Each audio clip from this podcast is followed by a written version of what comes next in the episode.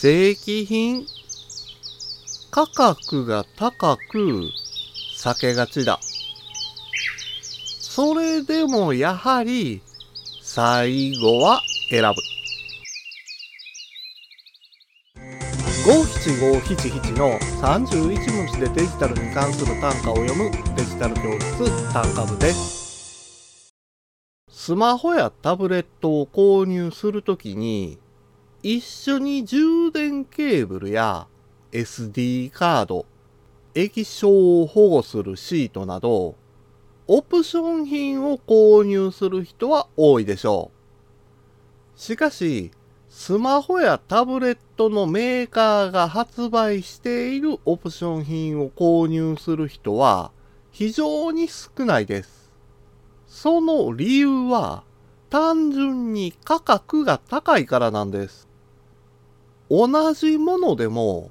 サードパーティー製なら半額近い価格で購入できますから、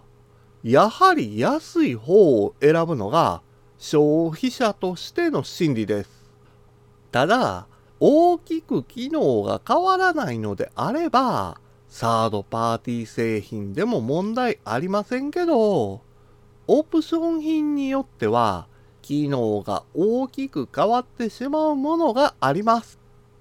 そういったオプション品に関しては、最初はサードパーティー製を購入したものの、結局純正品を購入し直すという人も多いようです。